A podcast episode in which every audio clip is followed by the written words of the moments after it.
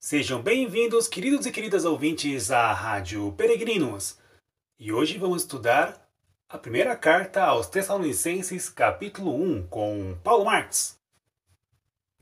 Olá, meus irmãos. Hoje vamos começar do estudo da primeira carta de Paulo aos Tessalonicenses. Nós falamos sobre o pano de fundo da carta que se encontra lá no livro de Atos, né? Nós vimos Paulo indo na sua segunda viagem missionária com Silas, depois Timóteo agregou ao grupo, eles continuaram indo, ah, tentaram pregar em algumas regiões, não foi a vontade do Senhor, até que eles chegaram em Troade e encontraram outro irmão, Lucas, que continuou a viagem com eles. Então, Paulo, Silas, Timóteo e Lucas, eles chegaram a Filipos. Houve dificuldade no trabalho lá, sofrimento. Ah, Paulo e Silas apanharam, quase foram mortos naquela cidade, mas eles pregaram a palavra de Deus, houve bons resultados. Lucas ficou lá junto com aqueles recém-convertidos no começo dessa congregação e os outros irmãos partiram para Tessalônica. Em Tessalônica também foi difícil, houve perseguições, mas houve um bom resultado.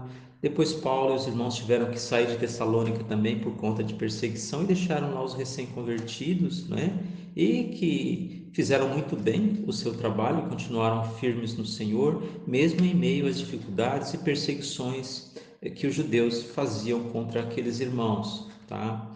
Então, basicamente, nós vimos esse trabalho, o começo, tá? Uh, Paulo teve uma ligação bem forte com aqueles irmãos e essa ligação vai ser bem expressa em sua carta que, que provavelmente foi escrita pouco tempo depois é, da conversão desses irmãos, talvez em torno de um ano, alguma coisa por aí, tá? Uh, mas vamos à carta. Abra sua Bíblia, então, em primeira carta de Paulo aos Tessalonicenses, capítulo 1, versículo 1. Paulo, Silvano e Timóteo, a igreja dos Tessalonicenses em Deus e Pai e no Senhor Jesus Cristo, graça e paz a vós outros. Então você vê uma saudação muito breve aqui, comparada às outras cartas de Paulo, muito rápido a sua saudação aqui. Ela foi enviada por Paulo, Silvano e Timóteo. Agora, é claro que Paulo foi o principal escritor aqui, os outros estavam acompanhando Paulo, apoiando o que ele escreveu, colaborando com ele no envio dessa carta. E Silvano aqui, eu acredito que é o mesmo Silas, tá? É, provavelmente é uma outra forma do nome de Silas, talvez a forma que Paulo usava quando falava uh, dele uh, entre os gentios. Acho que 2 Coríntios capítulo 1, versículo 19 expressa isso. Então eles enviaram a carta à igreja dos Tessalonicenses, que está em Deus Pai e no Senhor Jesus Cristo. Então mostra o vínculo essencial da igreja com Deus Pai e o nosso Senhor Jesus Cristo. E graça e paz, que é a saudação normal das cartas de Paulo, tá?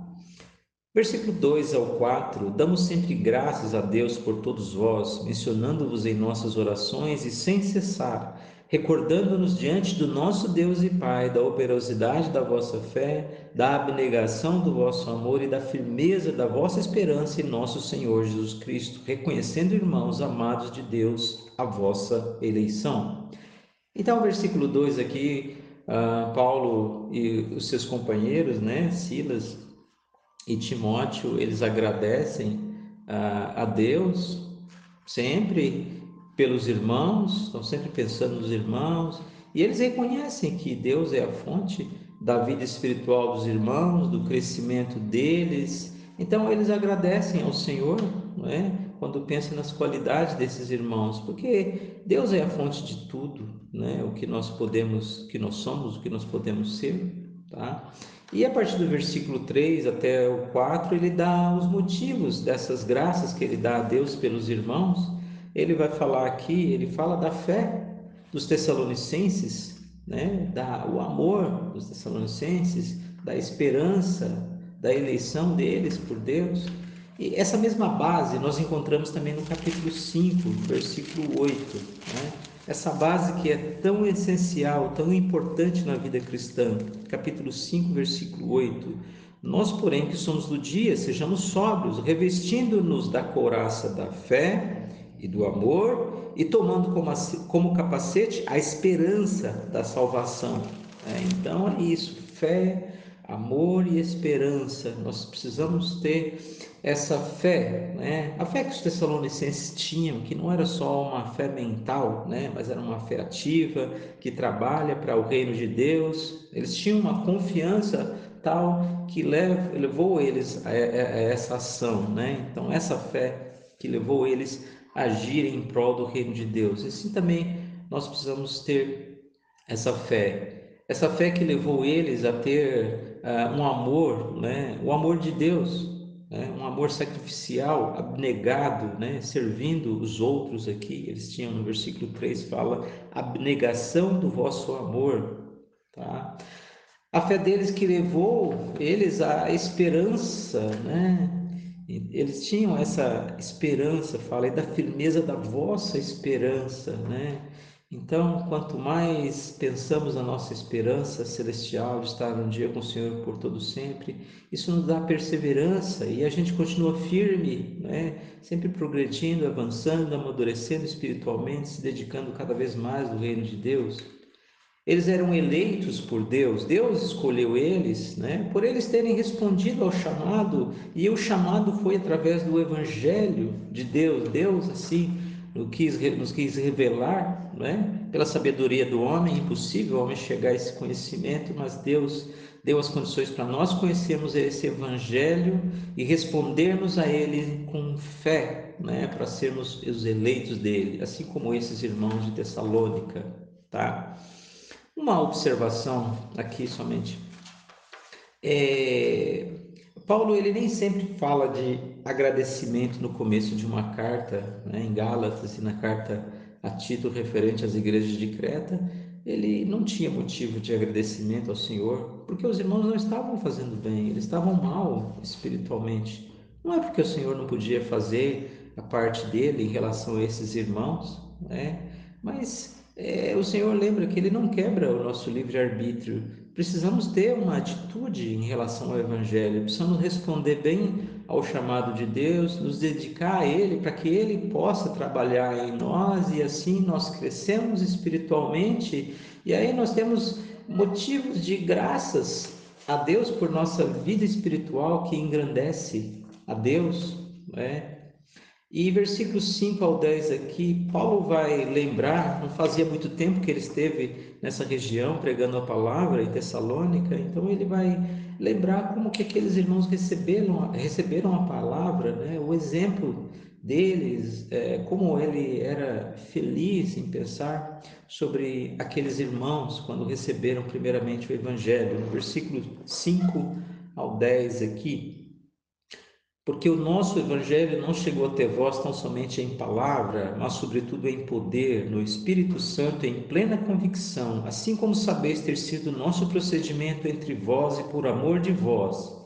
Com efeito, vos tornastes imitadores nossos e do Senhor, tendo recebido a palavra, posto que em meio de muita tribulação, com alegria do Espírito Santo, de sorte que vos tornastes um modelo para todos os crentes na Macedônia e na Acaia, porque de vós repercutiu a palavra do Senhor, não só na Macedônia e Acaia, mas também por toda parte se divulgou a vossa fé para com Deus, a tal ponto de não termos necessidade de acrescentar coisa alguma, pois eles mesmos, no tocante a nós, proclamam que repercussão teve o nosso ingresso no vosso meio, e como deixando os ídolos, vos convertestes a Deus para servires o Deus vivo e verdadeiro e para guardardes dos céus o seu Filho, a quem ele ressuscitou dentre os mortos, Jesus, que nos livra da ira vindoura. Então, aqui versículo 5, Paulo e esses outros irmãos, Silas e Timóteo, né, que pregaram a palavra de Deus lá em Tessalônica, eles falavam, falaram aqui que o evangelho que, ele, que eles pregaram entre os irmãos chegou até eles em poder, no Espírito Santo. Né? Então ele enfatiza aqui Deus, né? não ele, não pela força de Paulo e Silas e Timóteo, não pelo, pelo conhecimento, pela habilidade deles de ensinar, Nada disso. Ele chega o evangelho lá pelo poder de Deus. Eles eram só intermediários né, ali para transmitir o evangelho. A força está no evangelho, na semente, não no semeador. Né? Uh, Romanos 1,16 vai falar que o evangelho é o poder de Deus para a salvação de todo aquele que crê. Né?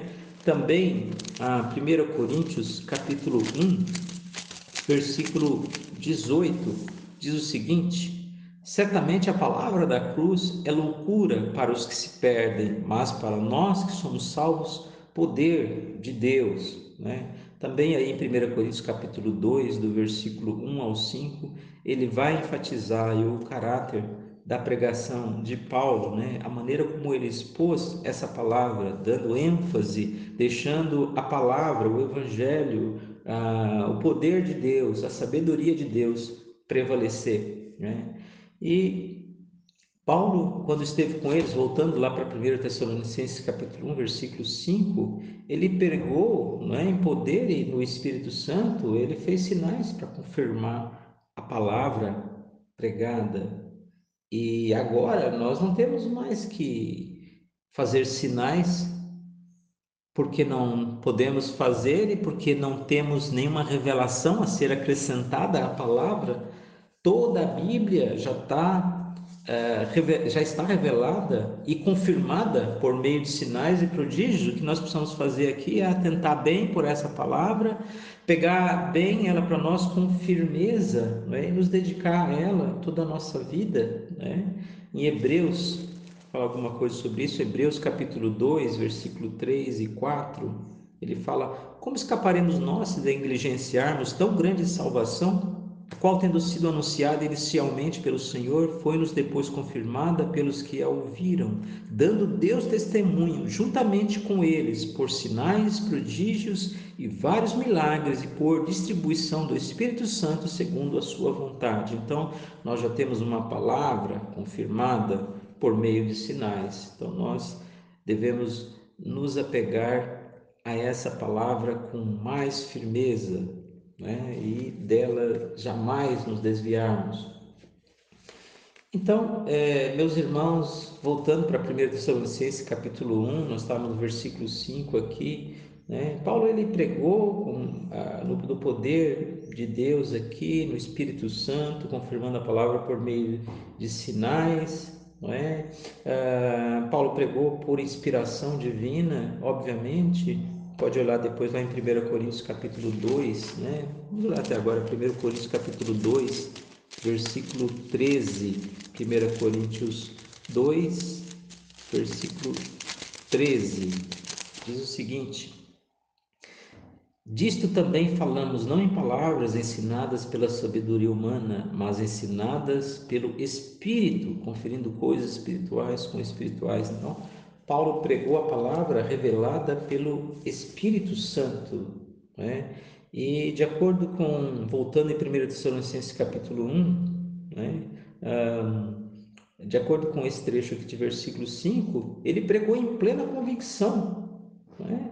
Ah, ele, Paulo ele, ele foi plenamente convencido da verdade do evangelho que ele proclamava, né? era a vida dele, ele é, ele não tinha, não tinha hipocrisia nisso, é, ele era convencido do que ele falava, né? e eles, é, eles se comportaram de uma maneira que mostrou a sua fé na mensagem que pregaram. Tá? Quando Paulo Silas de Timóteo pregou para aqueles irmãos lá. Olha, olha a 2 Tessalonicenses 3, do 6 ao 7. 2 Tessalonicenses 3, do 6 ao 7. Nós vos, nós vos ordenamos, irmãos, em nome do Senhor Jesus Cristo, que vos aparteis de todo irmão que ande desordenadamente e não segundo a tradição que de vós recebeste, que de nós recebestes, pois vós mesmos estáis cientes do modo por que vos convém imitar-nos, visto que nunca nos portamos desordenadamente entre vós. Então a gente vê aqui a, a, a plena convicção de Paulo, a maneira que eles se portaram no meio dos irmãos, né? convencido plenamente da verdade do evangelho que eles pregavam, tá? Paulo e os irmãos, eles eles tiveram uma conduta no meio dos irmãos que combinava com o evangelho que eles pregavam. eles se mostravam pessoas confiáveis. Não era só fingimento, hipocrisia, não era só de, da boca para fora, né? mas era realmente era a vida deles ali, não é? E como a gente vai um pouquinho mais à frente, ah, daqui a pouco a gente vai chegar lá, mas só para adiantar, né? Em, em 1 Tessalonicenses aqui, capítulo 2, versículo 8, diz assim: Assim, querendo-vos muito, estávamos prontos a oferecer-vos não somente o Evangelho de Deus, mas igualmente a própria vida. Por isso que vos tornastes muito amados de nós. Então a gente vê claramente que era Paulo tinha amor por esses irmãos, né? não era não era da boca para fora, né? E quando nós pregamos a palavra ah, assim vivendo, procurando viver o que nós ensinamos, acaba tendo mais impacto, né? Quando a gente apresenta esse evangelho de Deus para as outras pessoas. Assim Paulo e os irmãos fizeram em Tessalônica. E versículos 6 e 7 aqui, né? Os tessalonicenses, como eles receberam a palavra? Apesar das perseguições contra os cristãos na cidade, vocês lembram no áudio anterior que quando Paulo saiu de lá havia perseguições, deixou os irmãos naquela situação. Né? E aqui mesmo, nesse trecho aqui, no versículo 6, fala da tribulação, do, da dificuldade lá, né? na, na, na igreja, na cidade, tá? Mas mesmo assim, é, eles receberam bem a palavra em meio a, a, perseguições, e Paulo saindo de lá, eles continuaram tendo tribulações, mas eles continuaram firmes no caminho do Senhor. Eles, eles imitaram o exemplo dos servos que os ensinaram. Né?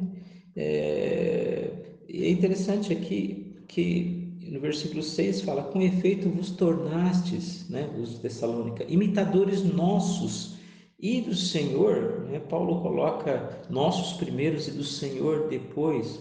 Né? É, ou seja, o primeiro modelo do cristianismo que eles viram lá foi o de Paulo, de Silas e Timóteo. Né? Foi para eles o, o visível, né? o, o primeiro exemplo visível ali. E aí, depois eles chegam a, ao conhecimento do Senhor Jesus. Tá? Então é necessário que, que, que, nós sejamos o modelo também, principalmente para as pessoas que nós ensinamos, é né? uma grande responsabilidade, porque antes das pessoas conhecerem a vida de Cristo, elas estão olhando para você, elas estão olhando para mim, elas vão ver o nosso comportamento? Principalmente daqueles que ensinam a palavra. Nossa vida em Cristo não é só nos cultos, né? é a vida mesmo. Então, é, será que nós podemos dizer, como Paulo disse em 1 Coríntios capítulo 11, versículo 1, sede meus imitadores, como também eu sou de Cristo? Se não podemos dizer ainda, deve ser o nosso alvo, né? nossa meta.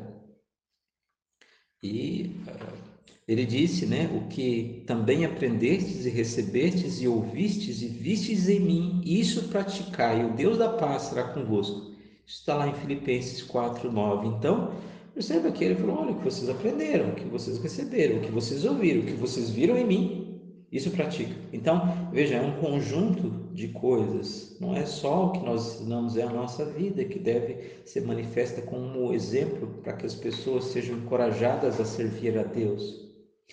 E como nós vimos aqui em 1 Tessalonicenses capítulo 1, versículo 6, eles receberam a palavra no meio de perseguição, tribulação, Tá? Se você olhar lá para Atos é, capítulo 17, do 1 ao 10, você vai ver que, o que estava acontecendo lá, né? E às vezes até no meio de sofrimento físico, acontecia muito naquela época, tá?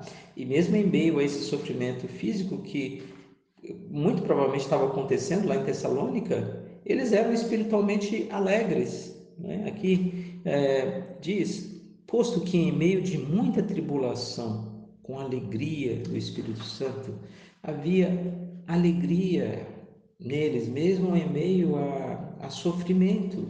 Né? Eles entendiam a, a grandeza de Deus para a vida deles, a, a, a importância né, de Deus, eles tinham uma fé uh, bem, bem, bem convicta mesmo, né? bem, bem firme Isso foi interessante. Olha 1 Pedro, capítulo 4, versículo 3, 13, né? Uma coisa a respeito disso.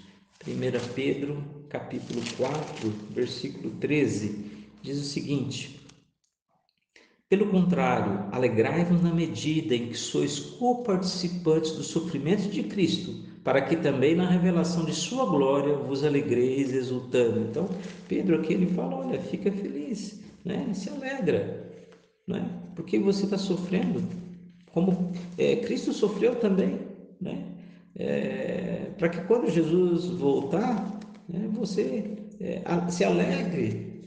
Né? Então, às vezes nós sofremos aqui perseguição, os irmãos de Tessalônica estavam sofrendo, mas eles tinham esperança, eles tinham consciência que um dia tudo isso, tudo isso ia passar e eles estariam com o Senhor para sempre. É? Então, quando nós temos fé, amor e esperança, e a gente vai crescendo nesse aspecto, desenvolvendo um relacionamento íntimo mais profundo com Deus. As tempestades vêm, o sofrimento, as tribulações, mas a gente vai passando com serenidade, olhando para Deus que é muito maior do que todas essas coisas, não é? E para aqueles que amam o Senhor, Deus está olhando todos esses sofrimentos e tribulações, 1 Coríntios 10, 13, Ele nunca vai dar algo superior às forças de nós suportarmos, né? algo sobrenatural, não.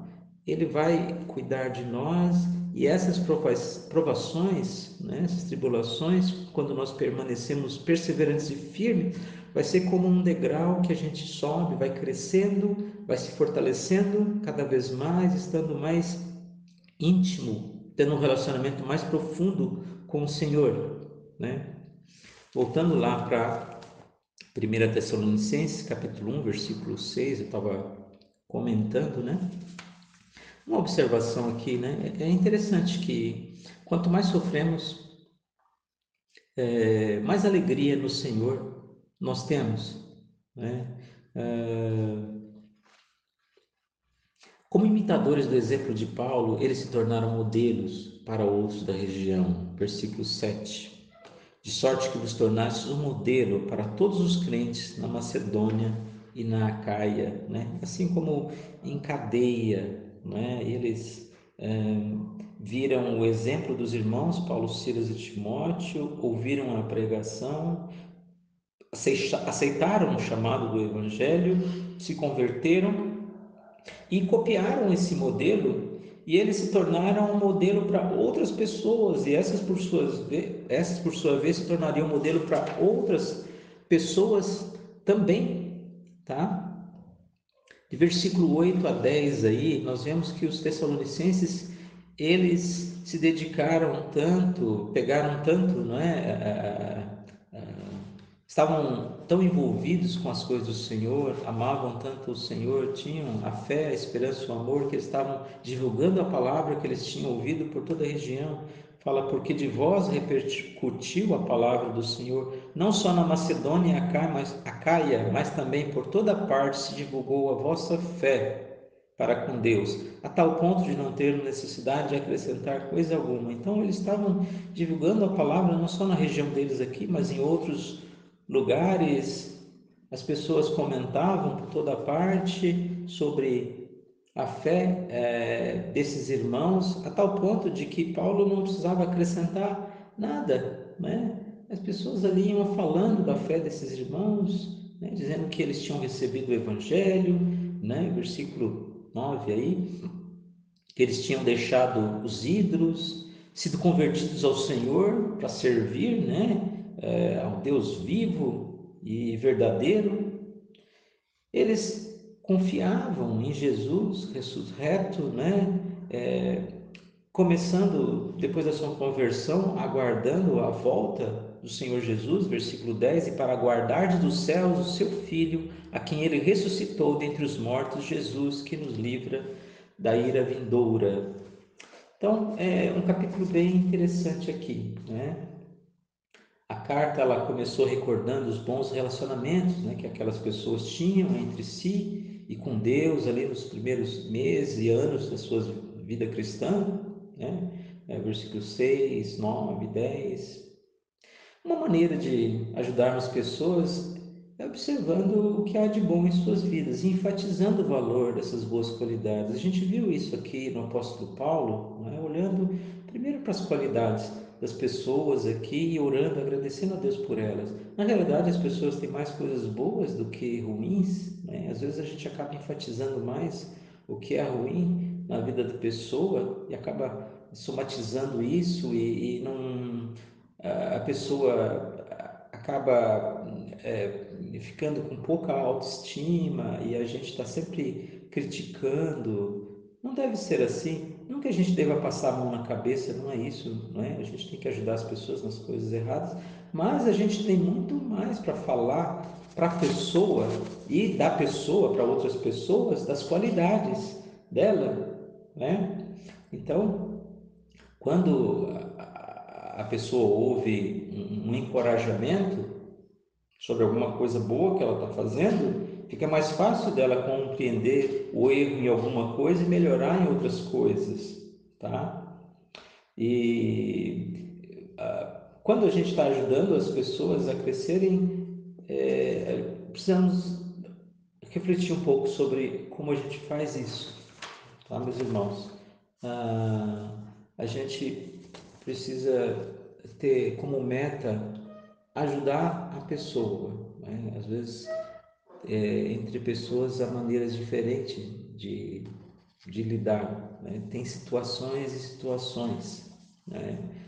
É, nós precisamos tentar ah, chegar ao coração da pessoa com, com a palavra, mas é, dependendo da forma como a gente faz, pode ser destrutiva tá? Então, vamos parar por aqui, né, e pensar sobre isso.